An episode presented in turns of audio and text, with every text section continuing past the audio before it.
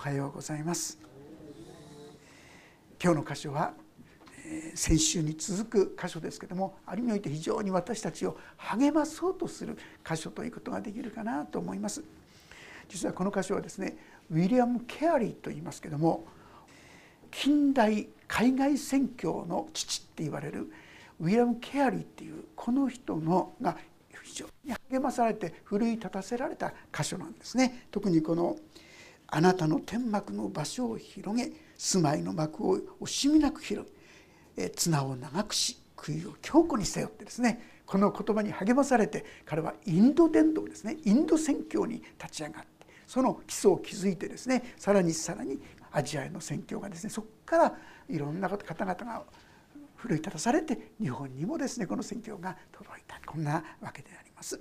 まあ、そういう意味で主の恵みをですねしっかりと覚えさせていただきたいんですがこれは他でもないさっき今した通り53章の次、まあ、当たり前といえば当たり前ですけども53章はまさしくイエス・キリストの十字架を指し示すものでしたね。十字架ばかりでなくて復活をも指し示して子孫を見ることができるってですね彼は復活を指しているだろうと思われるそのことまで含まれてこの53章に予言の言葉がですね語られたわけであります。私たちがどんなものであろうとどんなに神様に背いたものであったとしても神はそこから私たちを立ち返らせることができるそして神の恵みに預からせることができるその具体的な例がここに出てくるというこういうことですね。54章1節から読ませていただきます。子を産まない不妊の女よ。喜び歌い生みの苦しみを知らない女よ。喜び叫べ。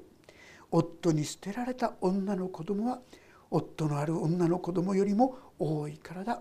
主は言われる、まあ、最初から一体何のこっちゃとですね 思うような内容ですけども。一体何を指しているか。このこの産まない不妊の女イスラエルのことを指してます皆さん。どういうことですか？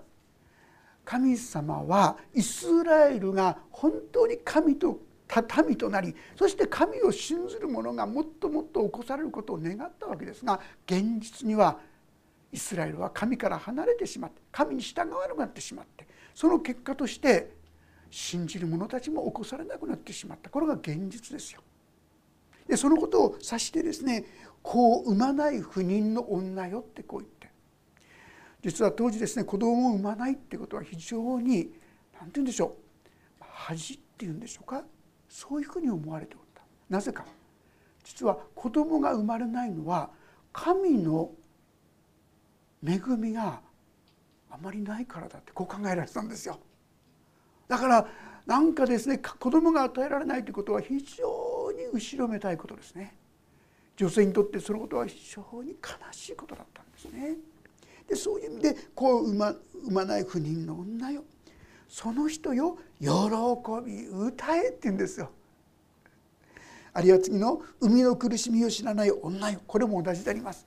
イスラエルのことでありますが喜び叫べこのイエス・キリストの十字架の贖いによって復活のよみがえりによってその悲しみの中にあった者たちが喜び叫ぶことができるようになるこういうことなんですよ皆さん。これは素晴らしい福音ですよね。これは本当にその子を産まないことだけじゃない。自分で何で私の人生はこんな意味のない人生しか歩めないんだろうか。なんていう情けない生き方しかできないんだろうか。自分にですね絶望して悲しみの中に沈んでいた。そういった方々皆含めることもできるでしょう。そういう人よ喜び歌え。喜び叫べとこう言うんです。なぜならば夫に捨てられた女の子供は夫のある女の子供よりも多いからだってですね またこれまたこれまた分かりにくい言葉でありますけどもこの夫に捨てられたっていうのはですねこの後の方まあ、4節以降のですねことに記されていますけどもイスラエルは神に逆らい通しましたよ。一時神に信じ従う時もありますけども多くの時間は神に逆らうそういう生き方だったわけですよね。そしてついには夫に捨てられたと、まあ、具体的なことを言えばバビロン捕囚であるとかね。あるいはこのエジプトの地で奴隷になったとかね。いろんな悲しみもありますよ。そういったことも取ったわけであります。でも夫に捨てられた女の子供は夫のある女の子供よりも多いからだ。実にですね神様から捨てられたと思った人々、まあ、これは非常に分かりにくいんですが具体的に言いますとですね私たちは夫がないですよね。もともとは神を信じなかったものでしょここで夫というのは神様のことを指しています。ところが神様を信じなかった私たちがですね夫のある女の子供よりも多い、まあ、この意味してるのはこれはユダヤ人ですね一見神を持って夫を持っている神を知っているというものよりも夫を知らないものイスラエルの民を捨てられたので私たちの場合にはごめんなさい私の場合には神を持ってないっていうんでしょうかね違法人はそうだったわけですがそっからの子供の方がもっと多くなる要するに考えられなかったところに素晴らしい神のですね民が生まれてくるということが実は予言されていたわけであります。でこれに基づいてあなたの天幕の場所を広げ住まいの幕を惜しみなく張り綱を長くし杭を強固にせよ。要するに出て行って多くの人たちにまだあなたを知らない人たちに福音を述べなさいってこういうことです。こういうことですよね。ですから今言ったウィラム・キャリーもですねインドそんなとこに行かなくたっていいじゃないか。神様が救おうと思ってればですね神様は勝手に救うでしょうなんてですね変なこと言ってたんですがそうじゃない出ていくんだっつってですね張り伸ばすんだっつって宣教の技に進んでいった。まあこういうことなわけですね。そうする時にですねあなたは右と左に増え広がりあなたの子孫は国々を所有し荒れ果てた町々を人の住むところとするからだという素晴らしい約束の言葉がありますよ。これは多くの人がやっぱり宣教の本当に励ましの言葉としてそうだ。今がどうであれ神様が来れば神様の光がやってくればそこは本当に光の世界に変わるんだ。昔ですねあのインドネシアに宣教しに行った方々に聞いたんですがあのある時まではインドネシアはですねキリスト教を禁じてたんですよ。ところがですね禁じて、まあ、首狩り族なんです。宣教師も殺されたりすることもあったありえたんですけどもインドネシアでですね政変があってですね赤狩りっていうんでしょうかね。信仰を持ってない者は共産党員と見なされるってことでですね。国民みんな何らかの宗教を持たなきゃいけなくなったんです。でその時にですねカリマンタンといって昔のボルネオ島って言いましたけどもあそこのカリマンタンの人たちはですねどの宗教を選ぶかって 考えてそして実はキリスト教を選んだんですって。理由が何だと思いますか？理由はですね彼らの大好物が何かって言いますとね野豚なんですって。インドネシアという国インドネシアの多くの人はイスラム教です。イスラム教では豚は汚れたものですよね。まあ、ユダヤ教でもそうだと思いますけども。ですからイスラム教になったら自分たちの大好物の野豚が食べれなくなっちゃうから。これが食べられるのはキリスト教だっていうことでですね。宣教師にわざわざお願いに来て伝道してくださいって宣教師がですね招かれてったっていうんですね。まあそんなんでもでもそんなふうにして福音が入り始めてもですね人々が随分変わり始めたようです。福音が入った部族と入ってない部族はもうすぐ分かる。なぜかって言いますと入った部族は非常に衛生的で明るくてですねいいんです。ところがまだ福音が入ってないところで暗くてなんか陰湿でいかにもなんかですね悪霊のこうなんていう影響を受けてるって感じをねするんだそうですね。福音が来るか来ないかこれは本当に大きな違いということができるかなと思います。ですからこの福音が本当に広がっていくことがですねどんなに大切かということなんですがさあ4節のところに進みます。恐れるなあなたは恥を見ないから恥じるなあなたは恥ずかしめを受けないからまことにあなたは若い時の恥を忘れやもめ時代の屈辱を再び思い出すことはない。なぜならあなたの夫はあなたを作ったもの。その名は万軍の主。あなたの贖い主はイスラエルの聖なるもの。全地の神と呼ばれているからだ。主はあなたを夫に捨てられた。心に悲しみのある女と呼んだが若い頃の妻をどうして見せ見捨てられるだろうか。あなたの神は仰せられる。私はほんの少しの間あなたを見捨てたが大いなる憐れみをもってあなたを集める。怒りがあふれて少しの間私は顔をあなたから隠したが永遠の真実の愛をもってあなたを憐れむ。あがなうあなたをあがなう方主は言われる。これが先ほどの言葉に続く言葉であります。これはまさしくイスラエルの民ある意味において神様から裁かれた神様から捨てられたと思われしこのイスラエルに語られた言葉ということができます。まあ、もっと厳密に言いますとこの言葉が語られたその直後に彼らはバビロン捕囚というのをされるんですよ。でもその後で彼らはもう一度戻るという予言がこの予言なんですね。もう頭こんがらがっちゃいますよね。彼らにただただそこで悲しんでるんじゃないよ悲しみの中にも向こうには希望があるよということをですねこの中で語り伝えてくださっているというこういうことなんですけどね。イスラエルのこの歴史を考えますと彼らは確かに神の民ですよね。でもねまず最初アブラハム神様アブラハムにあなたの子孫を祝福すると。そして天の星のようにしますって言いましたよね。どうでしょう？すぐなりましたか？なかなか。そのように言われてあなたが私の行くとこに行きなさい。行くならばそうなるよって言った年齢が75歳。すごいなって私70歳。75歳でですね行けって言うんで行ったんですよね。でも待てど暮らせど赤ちゃん生まれる気配なし。子孫を天の星の数のようにするなんて言われてですね行くんです。けども全然ダメ。ところがなんと99歳までダメだったんですが99歳の時に来年来年あなたたちは赤ちゃんを抱くよって言われて。皆さん奥さんのサラは89歳この時ね。いかがでしょう？赤ちゃん持つんですよ。大変なことですよね。そしてこのことは実現したわけですよ。まあここで言うならばこの不妊子を産まない女なんですよ。サラも。アブラハムの奥さんサラも。なかなか与えられなかったでもついに与えられたわけですよねじゃあこれからどんどん順調にいくかっつったらこのアブラハムに与えられた子供がイサクですよ。イサクはどうだったですかって言いますとなんとイサクもですね60歳まで子供与えられないんですよ。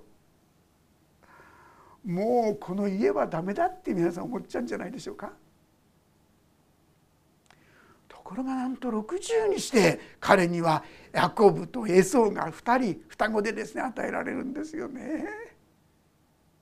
そしてこのヤコブの子孫があの十二部族ですよ。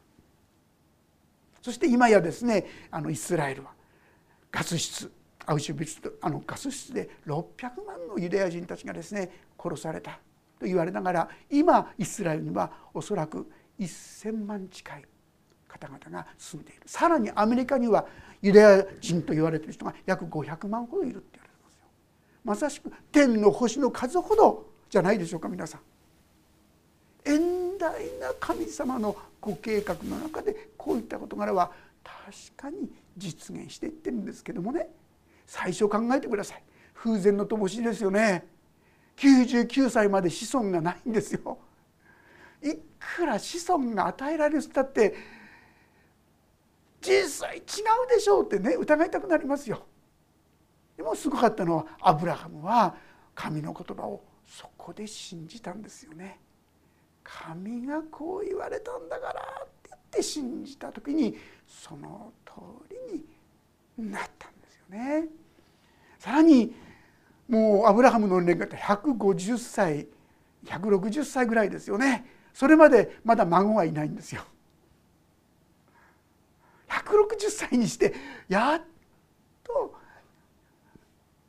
この孫が与えられたこういう状態ですけどもこれが天の星のようになるなんてですね嘘って言いたくなっちゃうとこじゃないでしょうか。でも現実には他の多くの国々はみんな滅びましたよ。このイスラエルを攻め込んだバビロンの国も滅びましたよ。他の多くの国は皆滅びたにもかかわらずイスラエルという国はいまだに存在する。アーノルド・トゥミーという歴史家がですね言うんです。現在この世界にイスラエルユダヤ人の国があるということ自体が歴史の奇跡ありえないことだってこう言いましたね。神様は確かにユダを守ってくださったんだなということが分かると思いますがさあそのことの予言がここにも記されていたということなんです。恐れるなあなたは恥を見ないから恥じるなあなたは恥ずかしみを受けないからまことにあなたは若い時の恥を忘れこれ一体何のことかはっきりとは分からないんですがもしかしたらあのエジプトで奴隷とされたということを指していたかもしれませんね。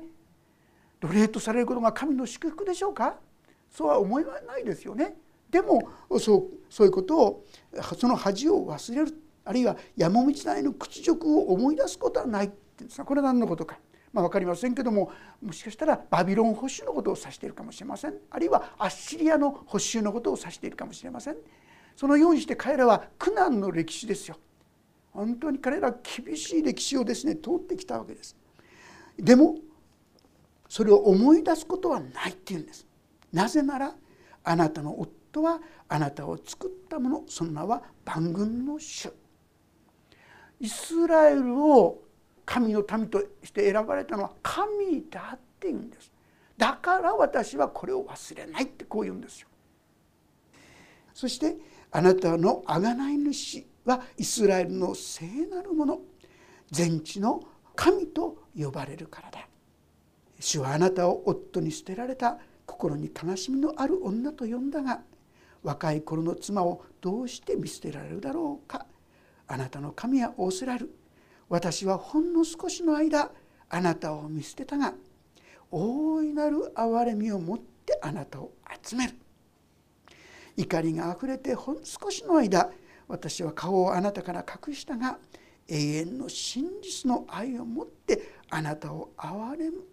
あなたをあがなう方主は言われるってこう言うんですね。私はあなた方と契約を交わしたものだ。アブラハムに約束したわけでしょ？あなたの子孫を祝福するってだからその契約は決して変えない若い時の妻だってでも彼らがやったことは何かって言いますと分かりますか？まあイスラエルのことはあちこちですね会員の女って言われてますよ。要するに誠の神である神を捨てて偶像礼拝に行くんですよ。そうでしょ？本当の天作り主である神がいるのにやれあっちの方がいいんじゃないか見栄えがいいんじゃないかもっとこの力があるんじゃないかもっとこっちの方が魅力的じゃないかあああれもいいなこれもいいなって言ってまことの神一筋じゃないんですよ。浮気心いっぱいですよね。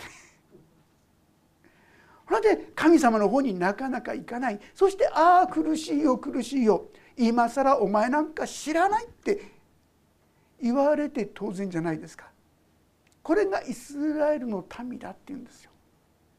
本来あなた方は神様からの憐れみも恵みももはやいただくことができない。そういうもの。でも私はあなたを忘れない。どうして？私はあなたを作ったものだ。あなたと約束したものだ。契約の民だ。私はそれを捨てることはない。私たちはこの事実をですねもう一度しっかりと見つめたいと思う。今なぜイスラエルの国があるのか。この約束の家なんですよ。本来ならもうとっくの昔に滅ぼされて当然の歩みをしたこのユダヤの国なんです。でも彼らは今も残されているのは神様がアブラハムと契約をしたからですよね。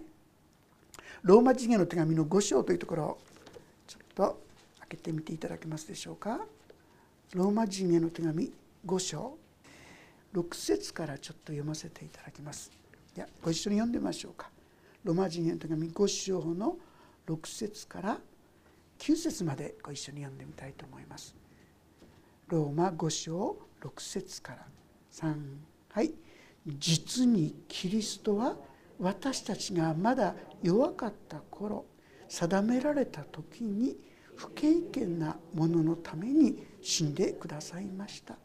正しい人のためであっても死ぬ人はほとんどいません。善良な人のためなら進んで死ぬ人がいるかもしれません。しかし私たちがまだ罪人であった時キリストが私たちのために死なれたことによって神は私たちに対するご自身の愛を明らかにしておられます。ですから今キリストの血によって義と認められた私たちがこの方によって神の怒りから救われるのはなお一層確かなことです。ありがとうございます。キリストは立派な人のために死んだだけではないということです。ここにあるのはキリストは私たちがまだ弱かった時正しいことをしようにもできない自分が弱くて情けないそういう存在であった時に不経験なもの神を神としないものですよ。神を裏切りですね神をお前が神かと言ってですね神を罵るそういうもののために死んでくださったっていうんです。これなら皆さんあ私は当てはまらないって人はいないんじゃないですか。私もそういうものでした。でもそういう私たちのために死んでくださったっていうんですよ。ならばこれに当てはまらない人は誰もいないじゃないですか。私はキリストなんか嫌いだ嫌だって言うんだったらこれ仕方がないですよね。でもこんな私を思うというもしへりくだった気持ちがあるならどんな人でもこの恵みに憐れみに預かることができる。先ほど言った憐れみって言葉があったんです。これヘッセッドって言葉なんですがギリシャ語で言うとアガペというような意味ですけどもこのことをですね別の言葉では契約の愛なんていう言葉を使う時もあるんです。契約した。どんなことがあっても私は決してあなたを捨てないと約束してくださった。そういう意味ですよ。だからたとえ私たちがどうなって今本当に惨めな哀れなどん底の状態であったとしても私はあなたを捨てない。そんなこと言っちゃっていいんですかって心配することじゃないでしょうか皆さん。これが神様のお約束なんですよ。私たちへの言葉なんですよ。なら私もですかと言えるじゃないですか。これが私たちの神様なんだな。正しい人のためにであっても死ぬ人はほとんどいません。善良な人のためでなら死ぬ人がいるかもしれません。しかし私がまだ罪人であった時キリストが私のために死なれたことによって神は私たちに対するご自身の愛を明らかにしておられます。ですから皆さん知ってください。神様の愛はあなたの最悪最低の状態のあなたの上に注がれたんだってこと。自分が立派な時素晴らしい時じゃないんです。あなたが最低最悪の状態になった。そのあなたのために十字架があったんだ。ならばああお前はあまりにもひどいから私はもう見捨てるとは言えないですよね。ああこの方と共に歩むことは何という幸いかということができるのではないかと思います。さて先に進みますがここにですね私はほんの少しの間あなたを見捨てたがってこういうんです。私にちょっとっちゃほんの少しとは思えないんですけどってですね 思うかもしれませんが今言ったバビロン保守何年ですか？70年です。これほんの少しの間ですって。ね。まあ、ちょっとですね私たちの時間の感覚がちょっと違うかもしれませんが神様としてはほんの少しの間。時には自分が見捨てられたんじゃないかもう神様自分のこと顧みてくんないんじゃないかと思うことがあるかもしれないけどもそれは実はほんの少しの間ということはあ訓練として私たちをその間ちょっと苦しい厳しいところに置かれたんだなってことです皆さん。無駄に皆さんが苦しみに置かれてるんじゃないっていう意味ですよ。ぜひこのことを知ってください。神様は見捨てたんじゃないんです。ほんのしばらくの間どうして？ああ自分はとんでもない生き方をしてきたなって悔い改めができるまでですよ。なんて愚かなことをしてきたのかな。皆さんもこのことが分かるのに結構時間かかったんじゃないですか。言われてバカなことやったなってですね。あのなのに一生懸命ね何にもならないものにしがみついてですね。結局ダメだったって分かっててああこういう道を行ってもしょうがないんだってついに諦めるのに時間かかったでしょ。ほんのしばらくの間なんです皆さん。私が早く気づけば気づくほどだから早く帰れって言うんですね。そんな打たれて打たれてひどい目に遭わないで。そうですね。このイザヤ書の一章の言葉をちょっと読んでみたいんですがイザヤ書の一章一番最初のところですけども2節からちょっと読ませていただきますね。2節。イザヤ書一章の2節。3節からにします。牛はその飼い主をロバはその持ち主の飼い場桶を知っている。しかしイスラエルは知らない。私の民は悟らない。災いだ罪深き国戸が重き民。悪を行う者どもの子孫堕落した子ら。彼らは主を捨てイスラエルの聖なる方を侮り背を向けて離れ去った。あなた方は犯行に犯行を重ねてなおもどこを打たれようというのか。頭は残すところなく闇心臓も全て弱っている。足の裏から頭まで健全なところはなく傷打ち傷生傷絞り出してももらえず包んでももらえず油で和らげてももらえない。ひどいやりさまですよね。これが神に逆らっている者の姿ですよ。二重にひどいですね彼らはですね動物だって自分の会話ぐらい覚えてるってねそれなのにイスラエルはこの作り主を忘れてるってこう言うんですよ。で神様から打たれて打たれていてもですね帰ってこようとしないってこう言うんですよね。これ神様に逆らっている者の姿。で神様は私たちが神様のとこに帰ってくるのを待っているんですよ。今どこにいようともあなたはどこにいるのかアダムとエバに語りかけたようにあなたにも語りかけて私のもとに来て飲みなさいとこう言ってくださっているわけであります。私がまだ罪人であった時キリストが私のために死なれたことによって神は私に対するご自身の愛を明らかにしておられます。神様がそのように私たちにしてくださったそれは私たちを愛しておられたからだということをどうぞ忘れないでください。9節10節に進みます。これは私にはノアの日のようだ。ノアの洪水が再び地にやってくることはないと私は誓った。そのように私はあなたを怒らずあなたを責めないと私は誓う。素晴らしい約束でしょ？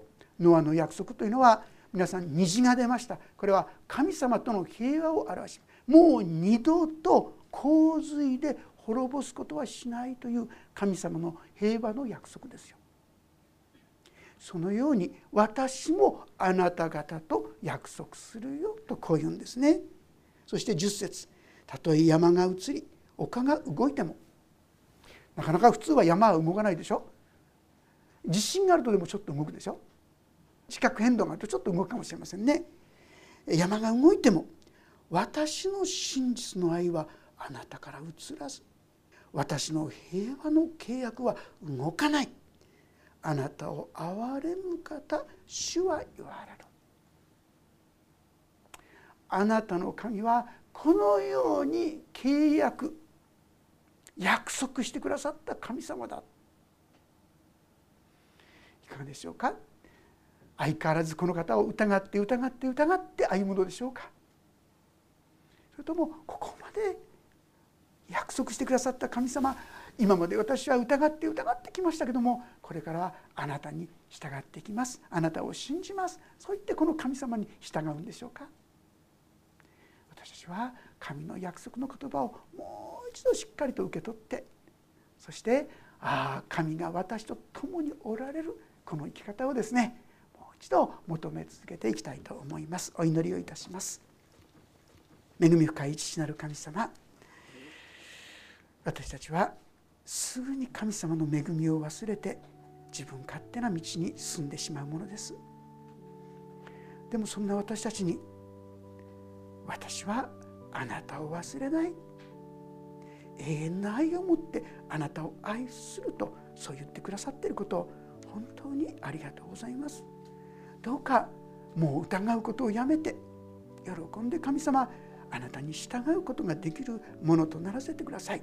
そして神様今現実に私たちがイスラムの国を見るように私たちにも神の約束は確かに成就されるんだと固く信じてお従いしていくものとならせてくださるようにお願いいたします。このようにして神の言葉を受け取るお一人一人にいつまでもいつまでも祝福が注がれますように。主イエス・キリストの皆によって祈ります。アーメン。もうしばらくそれぞれに音の祈りをお捧げください。